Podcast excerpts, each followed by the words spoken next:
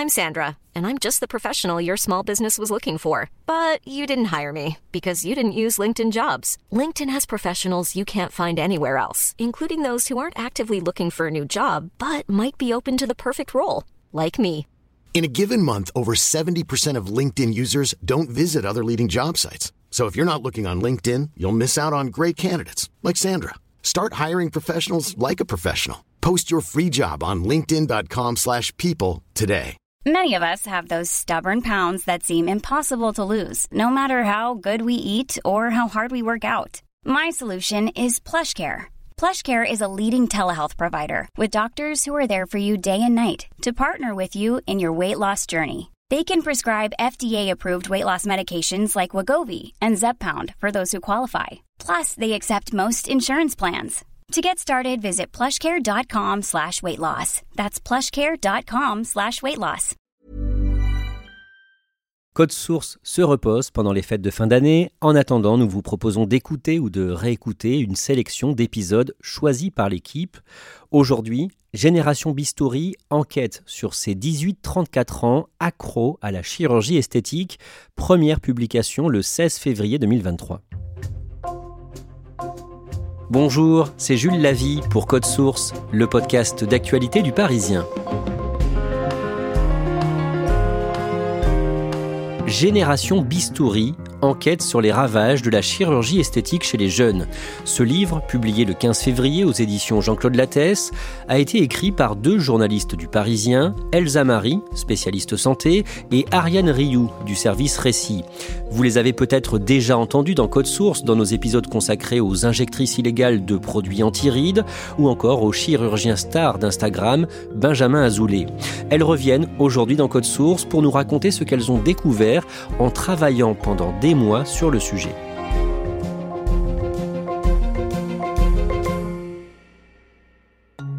Ariane Rioux, soyons clairs, dans votre livre, vous parlez surtout de la banalisation de la chirurgie esthétique et de ses dérives potentielles, mais vous n'êtes pas contre en soi cette pratique? On n'est absolument pas contre la chirurgie esthétique euh, en général, quand elle est réfléchie, quand euh, c'est le fruit d'une réflexion assez longue. On a par exemple rencontré une jeune fille qui euh, a été complexée depuis des années euh, par sa petite poitrine, qui s'est fait opérer, elle a économisé pendant des années pour pouvoir se l'offrir, et aujourd'hui elle se sent beaucoup mieux dans sa peau. Nous, ce qu'on dénonce, c'est la banalisation à l'excès, tout le système qui se trouve derrière, euh, qui pousse finalement des jeunes euh, à euh, se lancer dans la chirurgie esthétique, alors qu'ils n'auraient peut-être pas eu l'idée de le faire autrement. Pourquoi est-ce que ce sujet vous a intéressé au départ? Parce que finalement, avec Elsa, on aurait très bien pu nous aussi faire partie de cette génération bistouri. On a tous les deux moins de 35 ans, on a grandi avec les émissions de télé-réalité, on a euh, évolué avec les réseaux sociaux aussi, et finalement, en tant que jeune journaliste, on était aux premières loges de cette transformation euh, sociale et on a voulu comprendre comment on en était arrivé là. Elsa Marie, est-ce qu'on sait combien de jeunes ont recours à la chirurgie esthétique? Quelle est l'ampleur du phénomène? On a très peu de chiffres, mais on sait que le phénomène est croissant.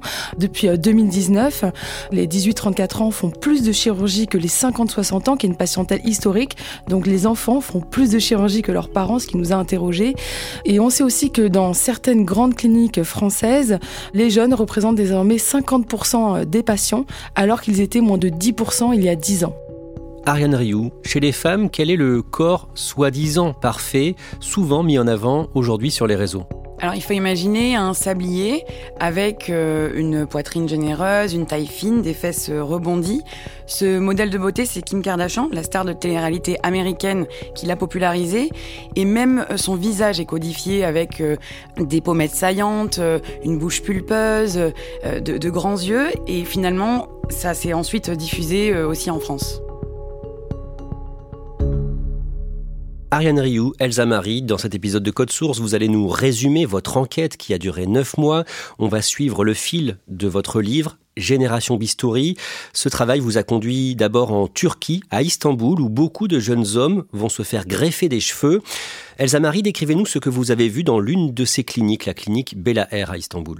Alors on a suivi en fait la greffe capillaire de plusieurs jeunes de 20 à 30 ans. Et euh, ce qui est assez frappant c'est à quel point euh, la perte de cheveux est vécue comme une injustice terrible. On a suivi par exemple Sofiane, il a 20 ans, c'est un étudiant boursier. Et lui en fait il est complexé par son front euh, trop grand. Et donc il est venu se faire ajouter une, barre de cheveux. Et il raconte en fait qu'il est tellement bah, honteux qu'il ne court jamais face au vent et qu'il porte toujours des casquettes. Et il a économisé très longuement pour se payer cette intervention qui est quatre fois moins cher qu'en France, mais ça coûte quand même environ 2000 euros, ce qui n'est pas rien pour un jeune homme de 20 ans. Euh. Et donc, il a économisé à peu près 100 euh, euros par mois euh, pendant un an et demi pour se payer l'intervention. Toujours à Istanbul, il y a aussi des cliniques où les patients, des hommes et des femmes, viennent se faire refaire les dents. C'est beaucoup moins cher qu'en France, là encore.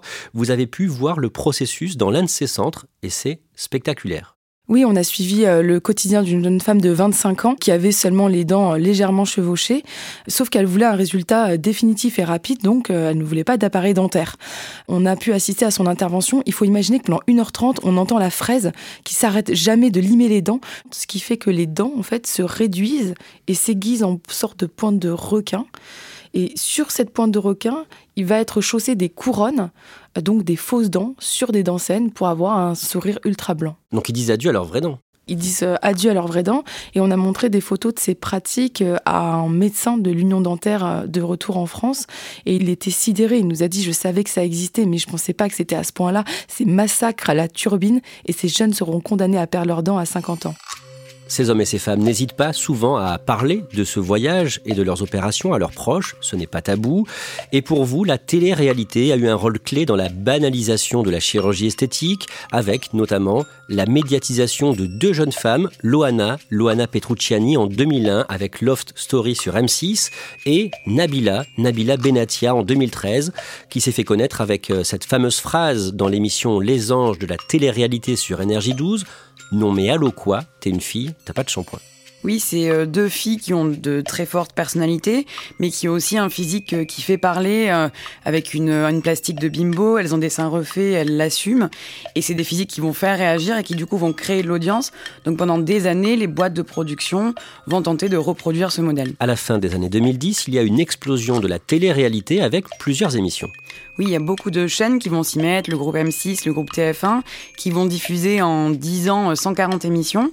Par exemple, l'émission des Marseillais, euh, La Belle et ses Princes, Les Ch'tis. Et en fait, le principe, c'est que les candidats vont se retrouver d'une émission à l'autre. On va les voir avoir une histoire d'amour dans l'une, se disputer avec euh, son amoureux dans l'autre. L'intégrale de l'altercation entre Marie et Geoffrey. Les dessous d'un règlement de compte tel que vous ne l'avez encore jamais vu dans une émission de télé.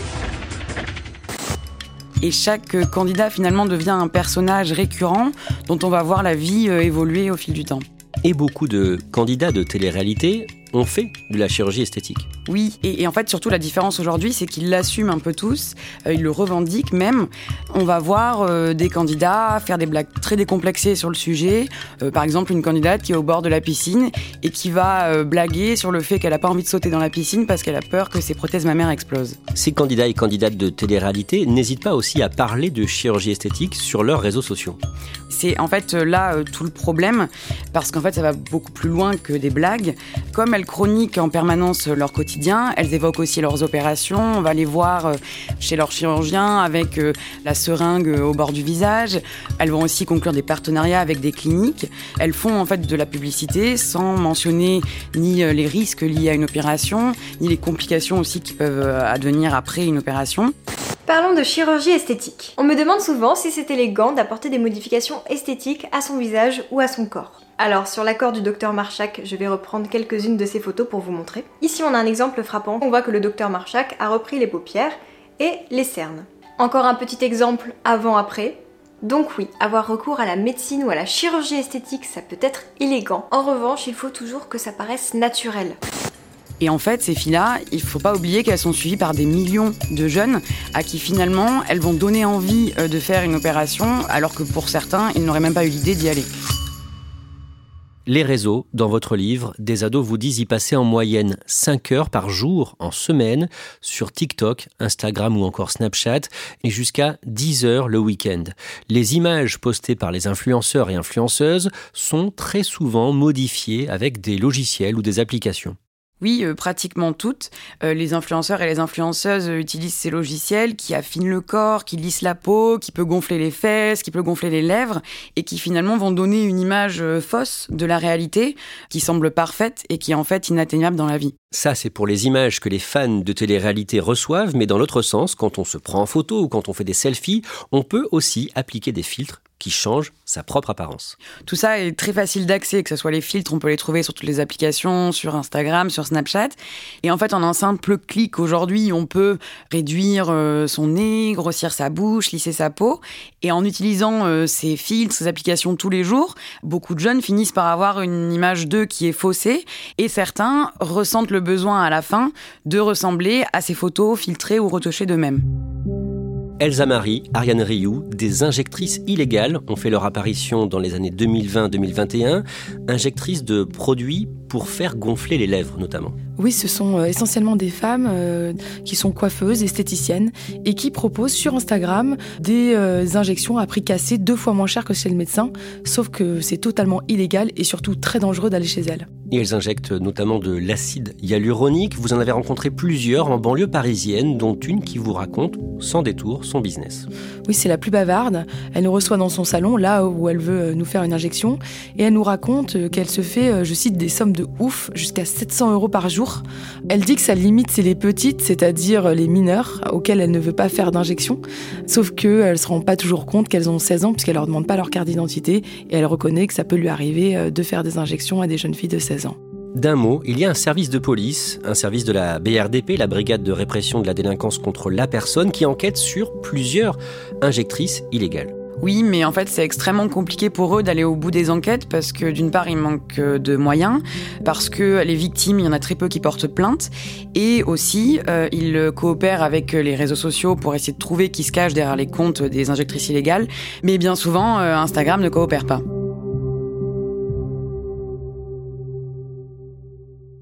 Les vrais chirurgiens esthétiques, eux aussi, ont investi les réseaux. Ils publient notamment des photos ou des vidéos avant, après pour montrer ce dont ils sont capables. On estime qu'il y a environ un tiers des chirurgiens qui sont présents sur les réseaux sociaux et un certain nombre diffusent des photos assez alléchantes d'avant-après. Ils vont publier par exemple une photo d'un nez avec une bosse et sur le cliché d'après, eh bien elle a disparu, ce qui donne un côté un peu magique et qui peut donner aussi envie aux jeunes eh bien de franchir la porte d'un cabinet de chirurgie esthétique. Ce qu'il faut savoir quand même, c'est que cette promotion, elle est illégale. En France, en fait, la médecine ne peut pas être considérée comme un commerce et donc ils n'ont pas le droit de faire cette publicité. Pour votre livre, vous vous êtes rendu dans une clinique de chirurgie esthétique de Marseille, dans le quartier de la Timone. Présentez-nous un peu les lieux et dites-nous ce qui vous marque le plus pendant cette visite. Alors, euh, la clinique Phénicia, c'est l'une des plus grandes de France. On y fait environ 2500 opérations par an. Ce qui m'a vraiment étonnée, c'est à quel point les jeunes n'ont pas conscience du risque lorsqu'ils se font opérer. Par exemple, des jeunes filles qui se font poser des implants mammaires veulent le soir même aller danser en discothèque. Les médecins sont obligés de les sermonner en leur disant mais c'est pas possible en fait l'implant peut bouger, il faut que vous restiez allongé. Et ce qui m'a aussi marqué, c'est euh, les parents qui vont euh, par exemple payer une paire de seins ou un nouveau-né euh, à leur adolescent parce qu'il a décroché un bac ou parce que en fait c'est son anniversaire. Et aussi une dernière chose, c'est le botox préventif que j'ai découvert là-bas. En fait, les jeunes viennent se faire injecter euh, du Botox pour devancer une ride qui pourrait apparaître. Et donc, on n'attend pas euh, un signe de vieillesse, on l'anticipe un Américain a eu un rôle clé dans la médiatisation et la banalisation de la chirurgie esthétique. Un chirurgien surnommé Dr Miami parce qu'il vit à Miami. Il a 40 millions d'abonnés Snapchat et sa notoriété, Ariane Rioux, a débuté en février 2015. Oui, parce qu'en fait, c'est l'un des premiers à commencer à poster des photos de ses opérations avant-après sur ses réseaux. Et surtout, il va beaucoup plus loin parce qu'il filme aussi ses opérations en direct sur Snapchat. They called it a butt sucker. That's what that was the, a name that so uh, what she wants is hips and a snatched waist with some projection. Ready? Ready. Dans un style très décontracté, on le voit en train de faire des blagues, on le voit en train de répondre à ses abonnés en direct, il opère en musique, il souhaite anniversaire des abonnés qui le regardent. That's so cool. Et en fait, au tout début, la profession, on le regarde avec des grands yeux en se demandant ce qu'il est en train de faire, sauf que finalement, ils s'aperçoivent que la recette prend et que c'est aussi un bon moyen d'attirer des patients. Donc finalement, il y en a pas mal qui vont se mettre à l'imiter.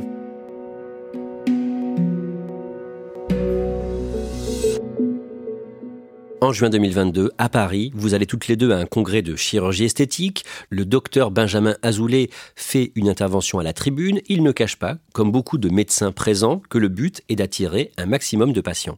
Oui, il se réjouit même que quand il poste une photo euh, d'avant-après d'une rhinoplastie, d'une opération du nez, euh, il peut recevoir jusqu'à 50 euh, demandes de consultation dans la foulée. On comprend en fait très vite que tout ça n'est qu'un business. À la tribune, certains praticiens utilisent même le terme de client au lieu de patient, sans que personne ne s'en offusque. Elsa Marie, les chirurgiens n'hésitent pas à faire de la publicité alors que c'est officiellement interdit. Comment est-ce qu'ils font concrètement? Eh bien, euh, ils euh, outrepassent les règles, tout simplement, et ils sont tellement nombreux à le faire que la pratique est presque admise. L'Ordre des médecins n'a pas non plus les moyens de traquer euh, sur les réseaux sociaux tous ceux qui enfreignent le règlement, et donc ils n'ont aucune raison de s'arrêter puisqu'ils ne sont pas sanctionnés. Ariane Rioux, la chirurgie esthétique est une activité qui peut rapporter beaucoup? Oui, c'est extrêmement lucratif. On a vu pendant notre enquête des chirurgiens arriver à leur cabinet dans des voitures de luxe. L'un d'entre eux nous a dit qu'il pouvait faire jusqu'à 1 million d'euros de bénéfices par an les influenceurs et influenceuses qui font la promotion sur leur réseau d'un chirurgien, ils gagnent combien par message? Alors un influenceur, en général, pour un placement de produit, il peut gagner jusqu'à 7000 euros. Sauf que pour la chirurgie, c'est un peu différent. Souvent, c'est un échange de bons procédés. La clinique ou le chirurgien euh, leur offre une injection, une opération, en échange d'une story postée sur euh, leurs réseaux sociaux. Dans votre livre, vous racontez une très grave complication qu'a subie une candidate de télé-réalité très connue dans le milieu, Luna Sky, c'est évidemment son pseudo. Tout commence en mai 2021 pendant un voyage à Dubaï avec le chirurgien Benjamin Azoulay, qui est devenu son ami. Oui, alors on est dans une maison à Dubaï. Dans cette maison, il y a l'ami de Luna Sky, qui est également l'ami du docteur Azoulay. Le lendemain de l'anniversaire, le docteur Azoulay fait euh, des injections à cet ami pour lui gonfler les fesses, donc pour augmenter son postérieur. Il lui reste alors du produit et d'après la version de Luna Sky, il lui propose alors de lui faire elle aussi des injections dans les fesses. Elle accepte parce qu'elle a perdu du poids et qu'elle se sent mal dans sa peau. Et quelques minutes plus tard, elle l'interroge en disant quand même est-ce que c'est pas risqué? Le lieu est pas stérile, c'est interdit en France ce genre de pratique. Et euh, d'après elle, eh ben il l'a rassurée et donc elle est allée s'allonger dans une chambre et lui a fait des injections dans les fesses pendant plus d'une heure. La version du docteur Azoulay est totalement différente. Lui affirme qu'il n'a jamais réalisé d'injection dans une villa. Que se passe-t-il ensuite, Ariane Rion Trois mois plus tard, donc en septembre, Luna Sky s'aperçoit qu'elle a des petites taches rosées sur les fesses. Elle ressent aussi des douleurs comme des courbatures, elle est extrêmement fatiguée, elle a de la fièvre. Et donc on lui prescrit des médicaments, sauf qu'en fait l'infection se propage jusque dans le sang. Elle finit à l'hôpital où elle se retrouve entre la vie et la mort. Et là c'est le début d'un long cauchemar qui commence. J'ai refait une, une septicémie. Et du coup, j'ai dû revenir me faire hospitaliser d'urgence c'est un peu compliqué. Les médecins, euh, ils me disent qu'ils savent plus quoi faire, que qu'ils veulent plus prendre la responsabilité, qu'ils savent plus quoi faire. C'est juste incroyable. Vous la voyez quelques semaines plus tard, à Paris, dans sa chambre de l'hôpital Tenon. Elle est dans quel état physique et mental à ce moment-là? Alors physiquement, elle est très fatiguée. Elle a subi euh, plusieurs opérations pour qu'on lui retire le produit des fesses. Au bloc, les médecins vont lui aspirer euh, le produit à travers des petites incisions dans les fesses. Et sauf qu'ils vont devoir s'y reprendre plusieurs fois pour réussir en fait à enlever tout le produit. Moralement, elle nous dit qu'elle se sent bousillée par la maladie, elle ne reconnaît plus le corps dans lequel elle est et surtout elle dit qu'elle s'en veut aussi d'avoir fait ces injections et d'avoir cédé à tant d'impulsivité.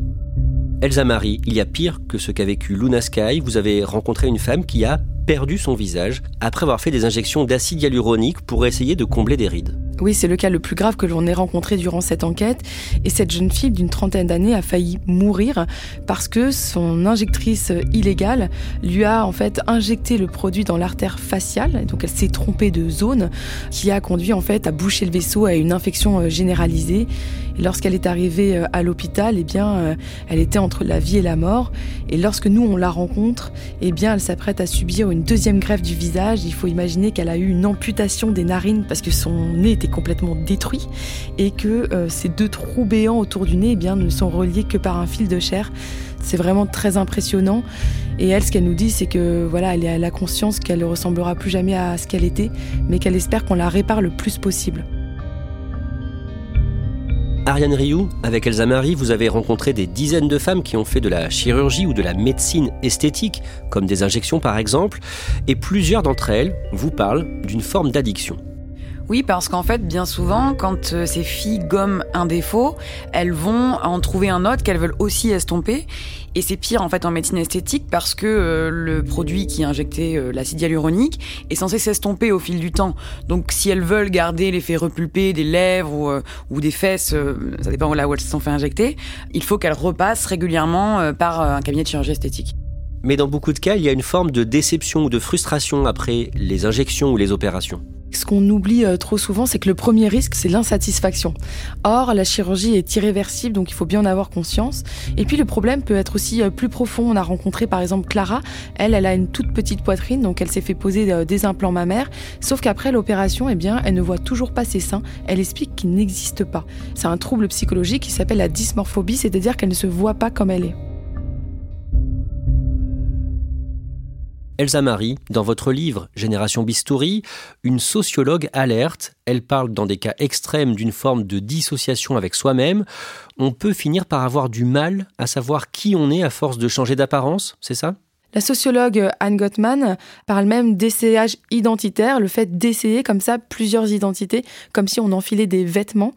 Et elle explique en fait que se modifier physiquement, surtout le visage, peut avoir euh, des conséquences. Il faut pouvoir après se reconnaître dans le miroir.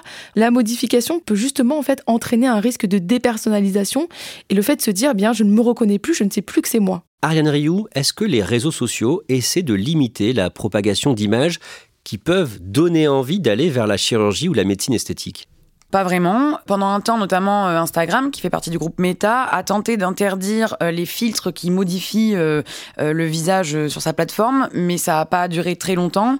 Il y a eu des études en interne qui montrent que les jeunes filles qui passent du temps sur les réseaux sociaux se sentent encore plus mal dans leur peau. En tout cas, ce qui est sûr, c'est qu'ils laissent pulluler les publicités qui sont faites par les chirurgiens esthétiques et les influenceurs. Elsa Marie, à la fin de votre livre, vous insistez sur le fait que le ministère de la Santé ne semble pas avoir pris conscience de l'ampleur du problème. Oui, ce qui nous a vraiment étonné dans leur réponse, c'est qu'il n'existe pas de recensement des pratiques à visée esthétique. Ça veut dire quoi? Ça veut dire qu'en fait, il n'y a pas de liste qui existe et qui liste les différentes opérations, comme l'augmentation mammaire, comme euh, la liposuction ou euh, les implants fessiers. Ça veut dire que c'est à chaque chirurgien de décider s'il opère ou non. Ce dont on se rend compte aussi en chirurgie esthétique, c'est qu'il y a parfois un manque de consensus et qu'il faudrait que tout le monde se mette autour de la table pour décider des règles. Toujours à la fin de votre livre, Ariane Rioux, vous donnez des nouvelles de Luna Sky, la candidate de télé-réalité qui a souffert de graves complications. Elle est toujours très fragile psychologiquement. Elle fond en larmes quand elle euh, raconte ce qui lui est arrivé. Et physiquement aussi, elle a des séquelles. Elle souffre encore. Elle a subi euh, sept interventions depuis la dernière fois où on l'a rencontrée. Ses fesses aujourd'hui ressemblent, et c'est elle qui le dit, à un ballon dégonflé. Elle a 18 trous dans les fesses aussi, euh, liés à toutes les opérations qu'elle a subies. Elle dit qu'elle est aujourd'hui prête à se faire poser des implants fessiers, alors qu'elle sait tous les risques que ça comporte. Mais en fait, pour elle, il est plus question d'esthétique, il est question de réparation elle dit qu'elle a l'impression qu'on lui a découpé une partie de son corps. Dans votre livre, vous mettez en lumière des propos tenus publiquement pendant un congrès international de chirurgie et médecine esthétique à Paris début 2022 par un dermatologue. Pendant une conférence, ce spécialiste avoue que, dans bien des cas, l'acide hyaluronique, ce fameux produit injecté pour faire gonfler les lèvres par exemple, ne part pas une fois injecté. L'acide hyaluronique est censé disparaître au bout de quelques mois. Or, euh, devant euh, quelques journalistes, il explique que certains euh, produits arrivent sur le marché qui sont très résistants, ce sont des mélanges, et qu'en fait, ils ne disparaissent pas. Il n'ose pas publier ces résultats tellement ils sont alarmants. Elsa Marie, Ariane Rioux, ce qui frappe en vous lisant, c'est que les jeunes qui ont recours à la chirurgie esthétique sont impatients et ils ne se posent aucune question sur l'avenir. Non, et on ne sait absolument pas ce que ces corps deviendront dans 5, 10, 15 ans. Beaucoup ne sont même pas au courant qu'il faudra qu'ils repassent euh, par une opération. Quand une fille se fait poser des prothèses mammaires, il faut qu'elle le refasse tous les 10 ans. Quand un homme se fait opérer les dents, il va falloir qu'il repasse aussi sur une table d'opération. Et en fait, on n'a jamais opéré des gens aussi jeunes et on ne sait pas du tout comment tout ça va évoluer à long terme.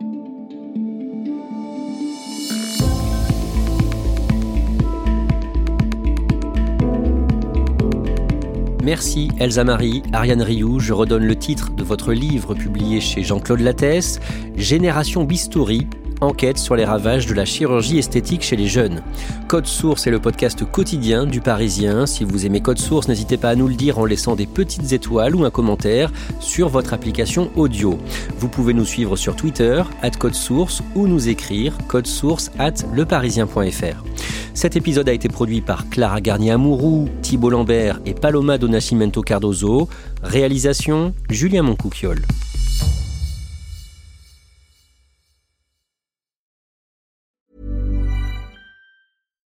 Deserves the best, and there's no better place to shop for Mother's Day than Whole Foods Market. They're your destination for unbeatable savings, from premium gifts to show-stopping flowers and irresistible desserts. Start by saving 33% with Prime on all body care and candles. Then get a 15-stem bunch of tulips for just $9.99 each with Prime. Round out Mom's menu with festive rosé, irresistible berry chantilly cake, and more special treats. Come celebrate Mother's Day at Whole Foods Market.